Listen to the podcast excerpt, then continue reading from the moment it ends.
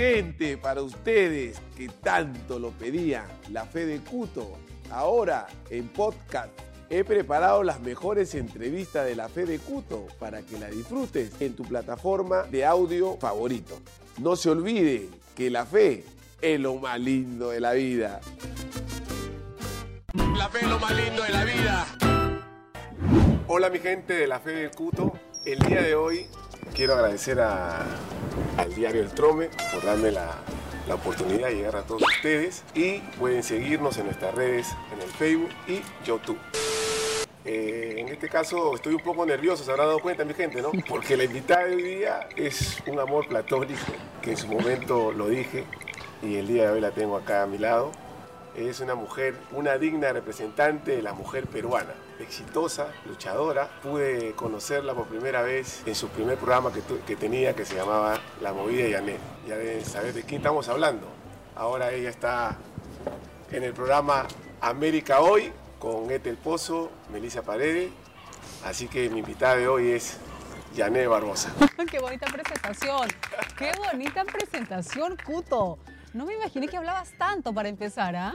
Sí, sí, lo que pasa es que... Ya veo. Sí, El no. talento estaba ahí guardado para la fe de Cuto. Sí, ese gracias a, a la familia del Trome que puso la confianza en mí para hacer este programa. Me encanta. La Fe del Cuto y por esa fe estás acá. Buenísima, buenísimo. Esa humildad que tienes de haber aceptado. ¿Cómo no? ¿Cómo no? Al contrario, yo feliz. Cuando me llamó tu productor, me escribió en realidad y me dijo, Janet, tenemos la fe de Cuto, queremos que converses con él. Yo le dije, bueno, vamos a conversar. Tú eres un ídolo, una tremenda trayectoria. Yo feliz de estar aquí y conversar de todo lo que tú quieras. Gracias, gracias, Yane, gracias, gracias. Mi gente, estoy pero hoy poseído, emocionado, emocionado. Gracias. Bueno, y te vamos a tomar un juramento. ¿Qué me dices? ¿Jurás decir la verdad, nada más que la verdad? Lo juro. Ok, entonces vamos con toda la verdad. Purita verdad. mi Vamos, Cuto, con todo. Nunca Vamos, miento, nunca miento. ¿Cómo está ese corazoncito? Ese corazoncito está bien, está muy bien, está muy tranquilo, está bastante reposado. Yo creo que el corazoncito en la vida, nuestros corazones, y tú lo debes saber muy bien, llega un momento en que entre los 20, los 30 por allí está medio aceleradito, pero luego ya va reposando. No sé si es un tema de edad, pero en mi caso sí. Está tranquilo, está feliz, está enamorado. Y, y bueno, ahí está. Eso quiere decir que está solito, está reposando. Estoy con pareja. Mi novio ahorita está en Miami, se ha ido por dos meses allá. Este, y cuando digo reposado, significa que está completo, que está lleno, que ya tiene a su media naranja o a su medio corazón. Estamos Sí. igual. Estamos iguales. Yo Vamos, esta es una etapa de, de- de madurez, ¿no? Sí, Ya uno lo maneja las cosas ya con, con más calma. con más calma. Ya sabes qué quieres, ya sabes qué no quieres, sobre todo. Y a estas alturas de mi vida, yo lo que busco básicamente es mucha tranquilidad. No, no quiero nadie que vaya a zumbarme el oído por allí, que esté dando saltos por allá, que me intranquilice. No, yo quiero paz, Cuto, ya quiero paz. Queremos He paz. tenido demasiada movida en mi vida. Pero, ¿eres celosa? La Mm. verdad, la- has hecho juramento. Sí, sí, sí, la verdad. No, es que yo no miento. Mira, me podrás colgar de una pata en un precipicio y yo no te voy a mentir. Yo te voy a decir siempre la verdad y mirándote a los ojos. Era, era un poco celosa. Nunca he sido la gran celosa. ¿Sabes por qué? Porque siempre he creído y he pensado que la persona que quiere estar contigo está. No puedes forzar a nadie a que, a que no esté si no quiere. ¿Eso qué significa? Que si estás con alguien y está mirando a otra persona, no quiere estar contigo seguramente quiere estar con muchas personas en ese momento. Entonces, eh, de repente yo si quiero algo más reposado, lo dejo ir, no me hago rollos. Cuando he terminado, he dicho, hoy termino y termino, Cuto. No soy de las que lo duda, la que está en la puerta llorando, la que llama por teléfono. No. Pero sí has llorado por amor. Sí, claro, no. Cuando me, cuando me adornaron. Eso salió a nivel nacional. Salían un montón de mujeres y uno llora básicamente porque definitivamente es una humillación pública de que tú te enteres que tu pareja, primero que te engaña, segundo que te engaña eh, con muchas personas al mismo tiempo y tú eres la última en enterarte porque según tú la relación pues sí va bien, no estás en el paraíso, pero digamos que crees que la cosa va bien y sin embargo te das cuenta de que no es así cuando ves este tipo de situaciones, ¿no? Y más aún eh, que el Perú sea testigo, entonces es doblemente difícil. ¿Y tú has pasado por eso? ¿Te han pasado a ti así como... ¿Nunca te han sido infiel? ¿Alguien? ¿Nunca? ¿Estás seguro, Cuto? No me engañes, ¿ah? Mira que yo te digo las cosas. Mira. Pero estamos acá como amigos confesándonos. Si yo te abro mi corazón, me lo tienes que abrir también tú a mí. Futbolísticamente, mi gente. He perdido, Sí, claro, que a todos nos pasa y de eso y de eso aprendemos también, Cuto. De eso aprendemos también. claro. La, cosa a veces pasa por algo. Siempre pasa por algo. Es más, yo siempre me pregunto por qué no pasó antes. Porque a mí me pasó después de un año ocho meses. A mí tendría que haberme pasado eso a los dos meses para decir hasta acá nomás. Ocho meses. Sí, sí, claro, duele y uno llora, por supuesto, sí. Nene, tú eres una mujer muy deseada, ¿no? Tú sabes. Tú lo sabes. Mira, la verdad es que yo nunca me he sentido una fe fatal, nunca me he sentido así como que, ay, wow, que no sé qué, que esto, que el otro. Me ha pasado mucho que las personas cuando me veían en vivo me decían, tú eres la de la tele, porque en vivo eres mucho más delgada de lo que la televisión proyecta. Y recordemos que la televisión vende imágenes también, ¿no? La televisión, los diarios como el Trome, que te hacen la verdadera foto mostrando la verdadera curva, la gente tiende a, tiende a hacerse muchas ideas en la cabeza y, y te conviertes en el amor platónico de alguien, pero luego cuando te ven en vivo te preguntan, pero si yo te veía diferente, siempre me han alucinado como que más curvilínea de lo que realmente soy. Tú me ves que soy delgada más bien, ¿no? Gracias. Que, periódico, Gracias, puto. Muchas gracias. Y gracias a, una persona tan... Sí, Alfredito, que en paz descanse. Que fue el que hizo esa logística para poder conocernos. Un maestro. Y lo que vi en la tele, ahí, ahí estaba. Gracias, puto, gracias. La gente cuando me ve así, por ejemplo, me dice, Cuto, pero la tele se te ve agarrado. No, como que con los verdaderos en cuerpo. Se te ve más. No, pero Cuto, tú estás con el verdadero cuerpo, ¿ah? Estás Paso ahí lo conservas de fútbol, claro que sí. ya, ya, el músculo del futbolista tiene, tiene memoria. Tiene memoria. Es otra vez ahí como. Recuperas. Recupero rápido, ¿no? Entonces ahí es donde me mantengo en forma, ¿no? Pero Te agradezco, te agradezco, Cuto, pero nunca me he sentido así como que, wow, qué deseada, que no sé qué, que esto. Me he sentido muy querida, me he sentido muy querida. conozco, conozco todo el país, a Dios gracias. esa, esa fue tu... Sí, hacía en esa época pues 24, 30 puntos de rating, era otra época de la televisión. Aparte, claro, era otro, era otro estilo de programa, ¿no? Que hoy en día ya no se da, en esa época funcionó muy bien. Así que no, nada, los mejores recuerdos, todo el mejor cariño, fue una gran época. Y para toda la gente que nos está viendo en este momento, la Janet que veían en ese momento que salía en pantalla con esos vestidos chiquitos y toda sexy, era un personaje, Cuto, pelirroja, era un personaje, porque yo siempre me he vestido así toda mi vida, así como me ves ahorita. Mira, ahora acá vamos a empezar una, a, mi, amiga Melissa Club, le hicimos una, una pregunta una propuesta, si le habían hecho en un momento una propuesta indecente. ¿no? Ella nos comentó, fue fuerte, eso fue una locura. Ya. Y esa persona que hizo la, propuesta indecente era un, amigo, mi amigo y mi hermano. ¿Qué me estás contando? Hizo una propuesta de un millón de dólares. ¿En serio? Un hijo de, ¿Tanta plata hay en el Perú? Yo me acabo de enterar. La verdad es que veo tantos problemas que tenemos. y alguien paga un millón de dólares por tener un hijo. Y en el caso tuyo. Pobrecito. Esta indecente así de. Nunca jamás. Nunca jamás nadie me ha hecho una propuesta indecente, Cuto, porque es que yo creo que desde muy joven la gente un poquito como que me ha conocido y me ha percibido. Pobre de aquel que venga a decirme algo que a mí no me gusta. Ay, lo siento, Cuto. No, como buena cajamarquina, no se te ocurra decirme o mirarme como no me gusta.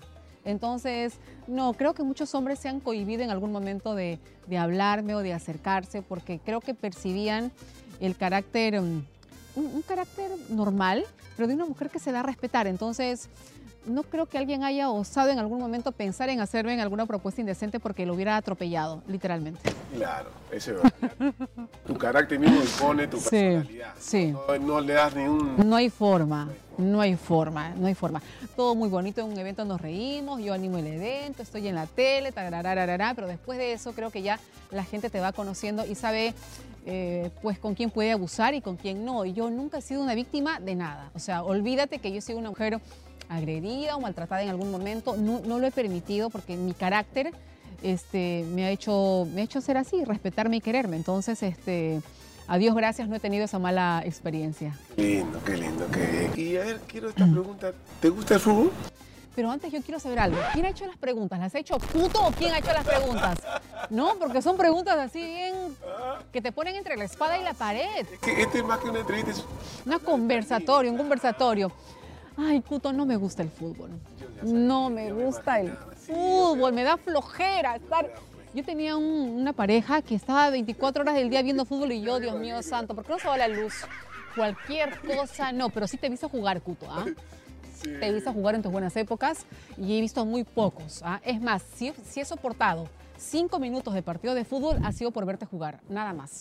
De ahí yo cambiaba de canal, change, me iba, me iba a lo mío. La la. Y dime, ¿y, y alguna vez, porque ha pasado, ¿no? Con algunas este, personas este, famosas, que algún futbolista en algún momento te invitaba a salir, algo. Sí, hubo un futbolista una vez que más que invitarme a, a salir, eh, dijo que yo era su amor platónico. Ah, también. ¡Tú pues!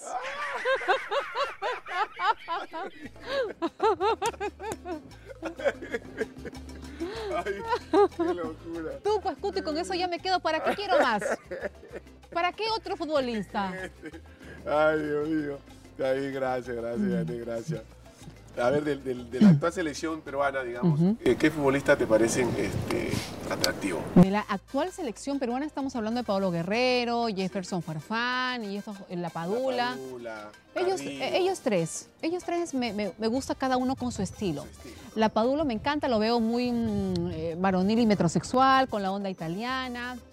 Jefferson cre- creo que tiene unas piernas megapoderosas. Es más, yo tengo que reconocer que veo fútbol cuando lo veo, cuando juega, la, cuando juega la selección sí lo veo. Pero veo las buenas piernas que tienen los chicos, es que de verdad uno tiene que mirar. Este, y, y Paolo Guerrero, que me parece así un demoledor, me parece un salvaje. Sí, sí, sí. E- Ellos tres me parecen sumamente atractivos. Ya, Y tú, Cuto, tú eres el cuarto de todas maneras, aunque ya no estés jugando. sea, estamos hablando de Jefferson. Ajá, La Padula Padula. y Paolo Guerrero.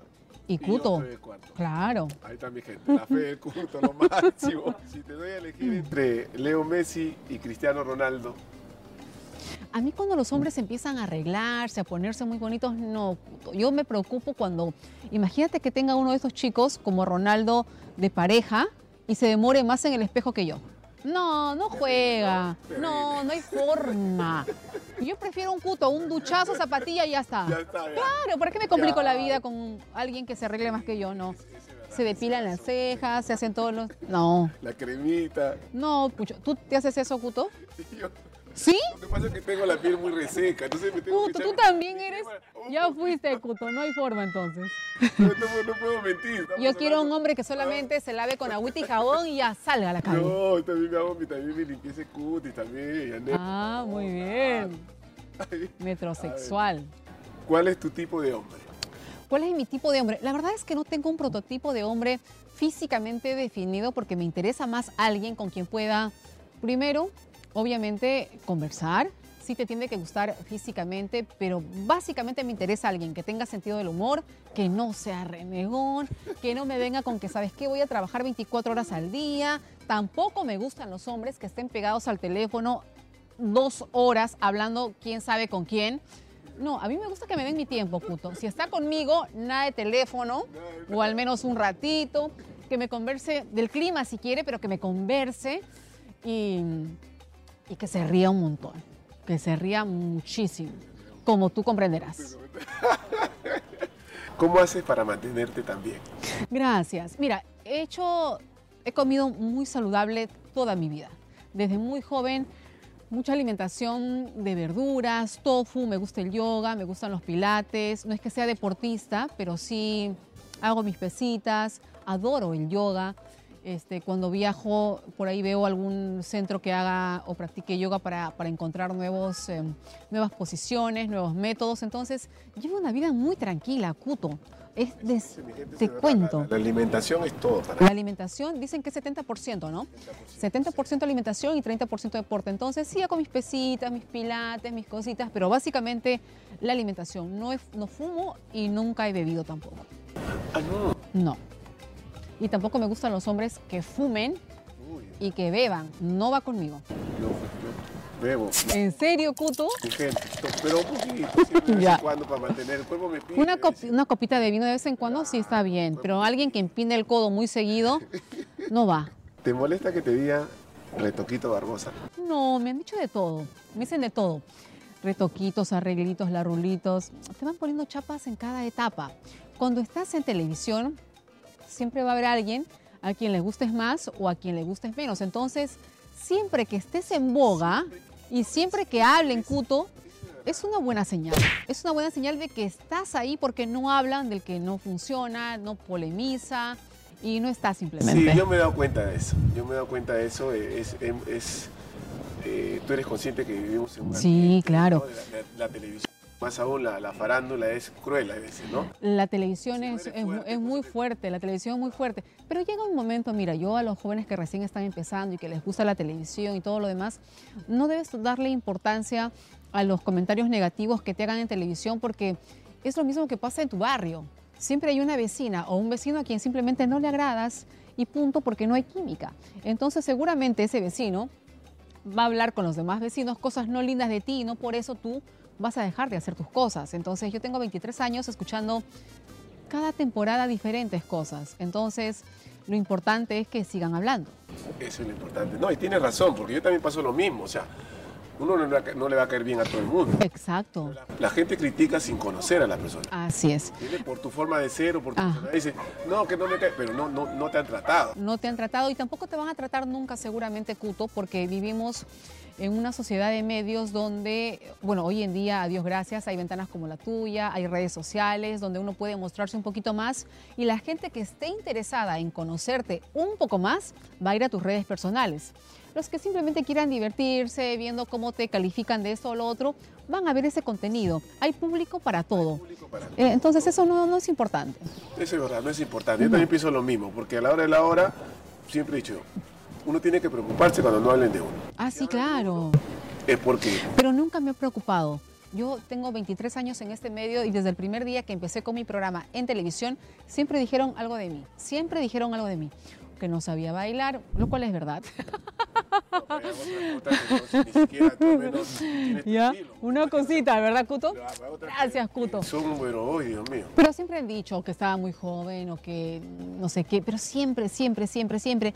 Y muchas veces son tus haters, es la gente que te descalifica quien ayuda a sumar en tu carrera, porque están demostrando que al hablar de ti a ellos les funciona. Eso sabes qué significa, Cuto, que en televisión funcionas. Si no hablan de ti, no funcionas. Funciona. Cuéntanos alguna anécdota curiosa de tu carrera.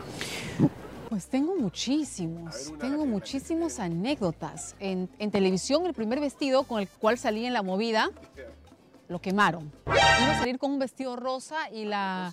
No, no, no, la, encargada de vestuario se va a plancharlo y no se da cuenta que era una tela eh, pues que prendía muy rápido. Entonces, pack, plancha y tuve que salir con un vestido que no era.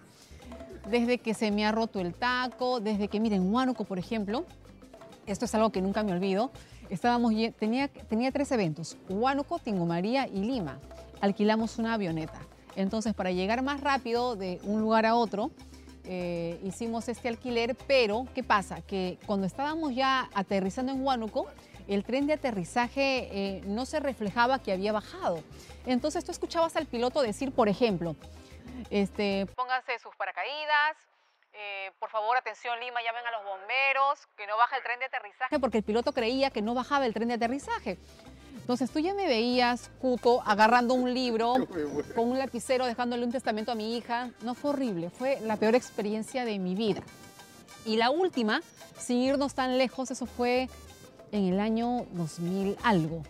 Eh, hace dos años, en, en Rioja, me agarró el último terremoto que me parece que fue de casi seis puntos y fue de horror, fue una locura. Yo he visto las rocas caer, he visto la tierra abrirse. No, que para qué te cuento, ¿qué no me ha pasado? Por viajera, pues. Fuiste mamá muy joven, ¿no? De Sí, a los 21, a los 21, mi preciosa, mi reina. Antonella. Antonella. Es mi reina, tiene 25 años. Sí, Y sí. le gusta Es la- comunicadora. Mira que no, mira que no, no es que le encanta, ella ya, ya terminó su carrera, este, ya es comunicadora profesional, ahorita está haciendo unas especializaciones y está más en su onda de trabajar con, eh, en, en otro estilo, ¿no? Ella es, es muy reposada. Mi hija, yo no sé, la verdad, ella es como que es muy zen. Mi hija es completamente zen. Hay un terremoto y ella te dice, calma, tranquila, que no pasa nada. Entonces yo siempre llego a casa y le digo, amor, mira lo que ha pasado, que no sé qué, buscando la conversa y ella me dice, mami, que no pasa nada. Es súper zen, Antonella, muy tranquila. ¿Y tu infancia en...? En, en Sillangate. La mejor Cuto en, Cajamarca, en Sillangate. ¿Es, el centro Cajamarca o es a, cuánto está? Eh, está a tres días, en esa época estaba a tres días de la, de la misma capital de Cajamarca. Este caserío pertenece a, a Chota, eh, perdón, a Cutervo, Cutervo, Cutervo, de donde es el presidente Castillo. El presidente Castillo me parece que es de Chota, ¿no, chicos? Chota, Chota, ¿verdad? Chota y Cutervo están muy cerca, son como hermanos. Entonces yo soy de Cutervo, pero tampoco soy de la capital. Soy de un caserío que está a un día de Cutervo. Es decir, familia Ingalls total. Eh, Cuto, adentro en el monte. En el monte, en la montaña, de allí soy de un caserío que habían en esa época pues poco menos de 100 personas. Hermoso y divino. ¿Y sigues yendo ya para visitar? Eh, la, última, la, última vez que fui eh, fue hace como 6, 7 años a ver a una tía que, que vive allí porque siempre es lindo volver. Este, y de ahí no he vuelto porque no se ha podido por el tema del trabajo, pero estoy queriendo llevar a mi hija para que conozca de dónde es su mamá, para que ame mi tierra. Ah, no conoce. No conoce todavía. Tengo que llevarla, tengo que llevarla, Cuto. es una tarea que tengo que hacer, sí o sí, sí. Y enseñarle la casita, la chocita, mi árbol de naranja, mi árbol de guavas o pacay, que le llaman acá en Lima, mi árbol de lucma. No, todo tenía yo allá. Era, fui muy feliz. Tuve la mejor infancia que una criatura puede tener, la libertad. Libertad. Acá en Lima todos encerrados en cajitas de fósforo de cemento, que son los departamentos y las casas. No salen por miedo de que te pase algo a un parque o salen acompañados. Allá yo, para aquí, para allá, saltando en el monte libre, como una Bambi. Yo me sentía una Bambi allá en mi tierra. Saltaba por aquí, por allá. Una Bambi es el venadito de Bambi este, era una Bambi. yo también. Yo y mis ideas locas, Cuto. ¿Cómo va el rating a tu productor? Ah. En el cielo. Eso es lo más importante, Cuto, el rating. ¿Cómo va el rating? claro. Ah. Mi gente, ¿cómo les, a ellos les encanta esto claro. y todas las cosas. Eh, tu programa este, La Movida Yané, eh, ¿cuánto tiempo duró ese, el, programa? Ese programa duró casi 15 años. 15 años. Sí, en sus diferentes versiones. Primero fue La Movida de los sábados, el primero, el primero fue Muévete con Janet. Yo salía a las 5 de la mañana entrevistando a gente del folclore, la cumbia y la chicha. Eso fue a las 5 de la mañana. Luego tuvimos la movida de los sábados. Luego tuvimos la super movida. Luego tuvimos la movida de Janet. Luego tuvimos, o sea, le, le cambiábamos todos los nombres en cada lanzamiento, pero la palabra movida estaba. O era la super movida, o era la movida, o era la movida de Janet, pero siempre con movidas, porque funcionó muy bien, la verdad tú has sido una de las pioneras en, ese programa, así de, de folclore. de, eh, enseñar lo nuestro. En señal abierta, en Cumbia, Cuto, creo que, fui, creo que fui la primera en un canal importante, me parece. De folclore ya habían, pero de Cumbia fue el primer programa y siento que por eso caló en la gente y por eso lo recuerdan tanto porque siempre decíamos nosotros en tono de broma con el productor y con todo el equipo en el canal y era como que vamos a, vestir a la cumbia de frac por primera vez, porque la cumbia estaba relegada a Canal 7 o a canales pequeños o muy de madrugada y nunca había estado en un horario estelar como eran las 3 de la tarde en Panamericana Televisión, ocupando el lugar del gran Augusto Ferrando y su trampolín a la fama. Entonces, yo nunca me imaginé que iba, a tener ese éxito tan grande que tuvo. Fue increíble. Éxito total, ya ha quedado en la historia. Sí, ha quedado en la historia. Es importante quedar en la historia. Sí, lindo. Buen legado. sí. ¿Tu momento más difícil que hayas vivido en tu carrera? Mi momento más difícil en mi carrera he tenido dos. El primero cuando fallece mi abuelita Amalia Díaz Cotrina, quien amé y adoré con todo mi ser. Ella murió eh, como a los 84 años. Yo estaba en ese momento con programa. Y el segundo fue hace poquito nomás, em, en estos meses cuando mi madre se infectó de COVID y yo estaba al aire en el programa y mi hermana me, me comunica de que le habían llevado a UCI. Entonces yo me sentía morir. O sea, yo salí de mi casa y era una cosa, Cuto, que es inexplicable porque mi mamá es, primero es el ser que más adoro junto a mi hija y segundo que estaba lejos, estaba en España, yo acá en Lima, no poder hacer nada, pero además luego pensabas, aunque esté, eh, no puedes hacer más nada. La- el único consuelo que me quedó en ese momento era saber que estaba siendo bien atendida porque la verdad es que Europa en ese aspecto de la salud nos lleva años luz, ¿no? Entonces eso me dio un poco de tranquilidad, pero para mí han sido días, los peores días de mi vida, de angustia, de muchas lágrimas, de, de no saber qué hacer. Yo quería mm, ver alguna forma de alquilar, eh,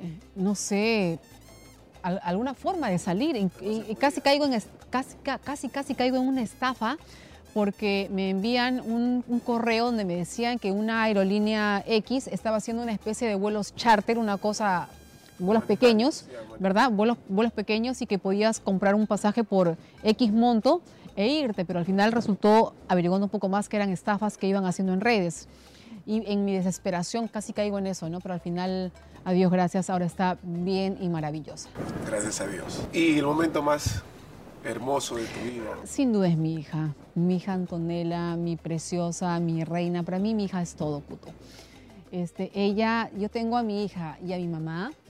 Desgraciadamente mis abuelitos ya no están, con ellos me crié, pero si yo tengo a ellas dos y puedo estar en una isla desierta comiendo pejerreyes, caracoles o simplemente cocos, ya estoy feliz. Con ellas bien saludables y, y- y, por supuesto con, con el entorno, los hermanos, la familia, todo lo que eso involucra, ya está.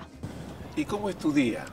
¿Cómo empieza tu día, digamos? Mi día es bastante simple, la verdad, Cuto. Yo arranco a las 5 de la mañana eh, para ingresar a América hoy porque vivo lejos del canal. Estoy en el Sol de la Molina. Eh, bueno, procedo a pues, alistarme, arreglarme. El tráfico es extraordinario ahora que están haciendo este nuevo trébol en la avenida Javier Prado, entonces demoro más de lo que debería. Llego al canal, almuerzo, tengo que grabar obligada TikToks y, y cosas para mis redes sociales. Eh, luego por ahí le ayudo a mi hija en algunas cosas que está haciendo, lanzando su propia marca de sus cosas. Grabo algunas re- recetas para, para mis redes. Luego voy al gimnasio, hago un poquito de deporte y antes de dormir, sagrado, leo algo porque adoro leer, es uno de mis grandes hobbies. ¿A qué persona tú admiras? ¿A qué persona admiro? En realidad admiro, mira, yo si te hubiera respondido hace unos años, Cuto, y te hubiera dicho, ay, que admiro a no sé qué personaje o a no sé qué otro, un personaje conocido de la historia. Admiro a muchos personajes de la historia, muchísimos, de historias muy, muy pasadas. Pero hoy en día admiro al emolientero.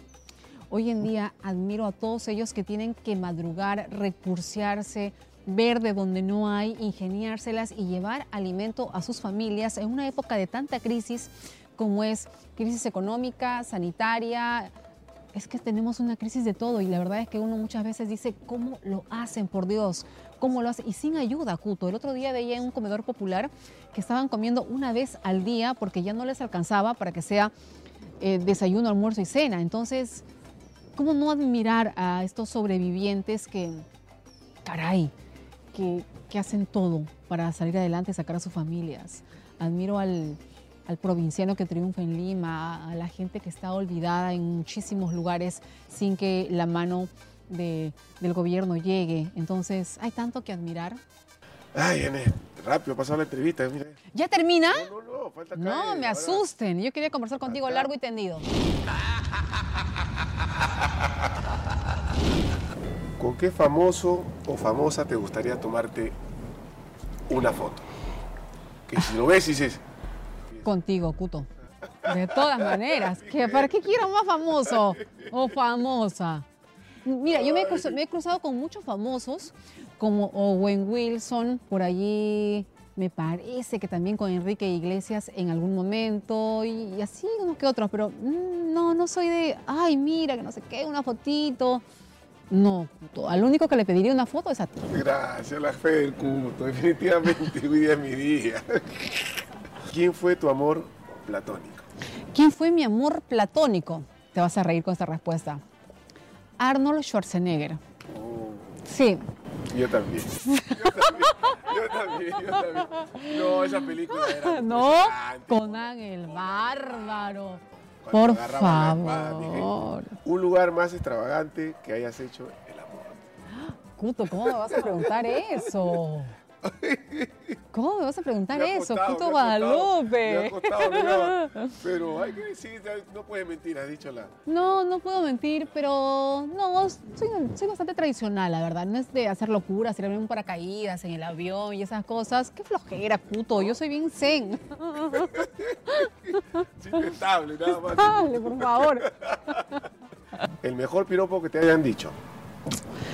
Verdad es que no soy mucho de coleccionar piropos porque no es que me encantan tampoco los piropos, puto. Ah, no es que yo ando por ahí, ay, que me digan qué linda, que no sé qué.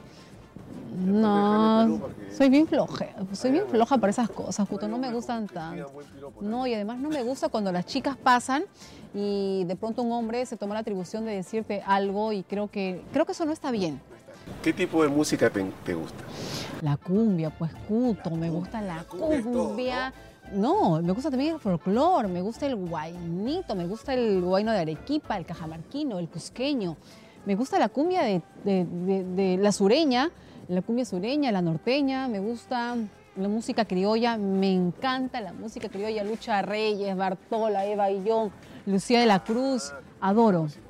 No, por favor, y una, unas, y una salsita romántica, una clásica, Héctor Lavoe. No, Héctor es- Lavoe. escucho de todo. gente, la fe de Cuto, escuche, Héctor Lavoe. Claro. Ah, callao, callao, chimpún callao. Chimpún Callao. ¿Algún que tengas?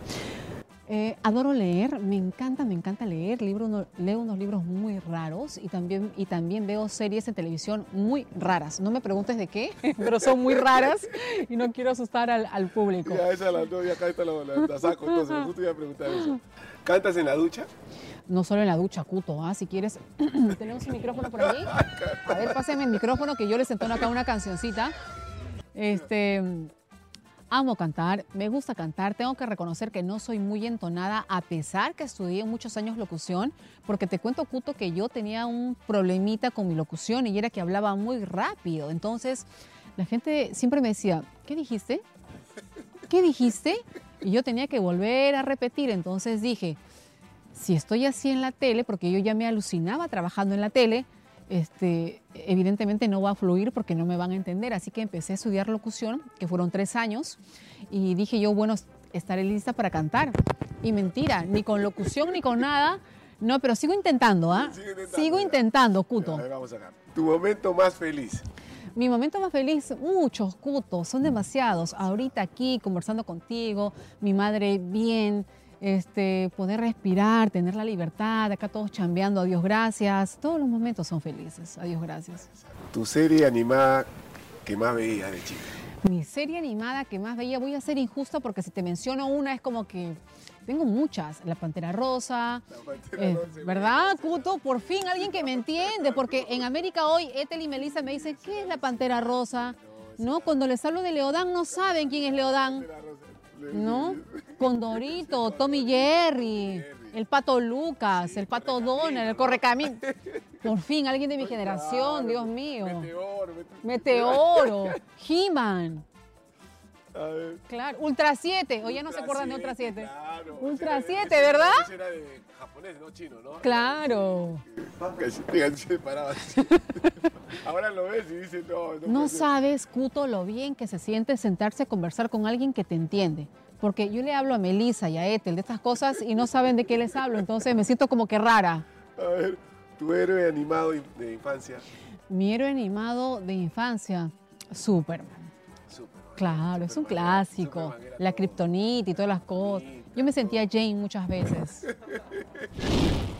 Mi gente, ¿cómo están? El día de hoy en un programa de La Fe de Cuto. He pasado una entrevista inolvidable y quiero agradecerle de corazón al Diario El Trome por darme la oportunidad de llegar a todos ustedes y en especial a la invitada de hoy, una mujer que realmente ha demostrado el día de hoy su humildad. Eh, quiero agradecerte, Yané, A ti, Cuto. esta entrevista. De verdad que esta entrevista va a quedar en la historia del programa La Fe del Cuto. Y le pasado espectacular. Estaba un poquito nervioso mi gente, ustedes se han podido dar cuenta, pero es normal. Soy un ser humano y tengo acá una persona que nunca me imaginé entrevistarla. Eh, la última vez nos vimos en el programa de América Hoy, donde trabajas. y pasé un momento también agradable. Fue muy bonito. El día de hoy es diferente porque me siento feliz de haberte entrevistado. Estás en tu cancha, pues, Estoy en mi Cuto. cancha, estás en tu hábitat, estás con tu gente. Quiero agradecerte y quiero agradecer al Diario El Trome por esta tremenda, genial idea y esta nueva oportunidad de poder hacer que ídolos como tú tengan una, vistri- una vitrina para poder mostrar el otro lado de personas conocidas y que te hagan una entrevista y una conversa diferente, Cuto, a tu estilo, con tus cosas y que fluye y de esta manera el público pueda conocerte de una forma mucho más honesta. Así que gracias, Trome, gracias a la fe de Cuto. Me muero ya por ver esta entrevista en todas las redes. Y que y nada, y para adelante, espero que sean muchísimos capítulos, espero que sea mucho, mucho tiempo que estés con este tremendo diario y con este genial programa. Gracias, mi gente, y nos vamos a despedir, si me permites. Sí, claro. Ese movimiento es ¿ah? de la bobella, ¿no? Que- ¿No? A ver, ¿no? Bueno, gracias, Daniel, muchas Puto. gracias. La fe es lo más lindo de la vida.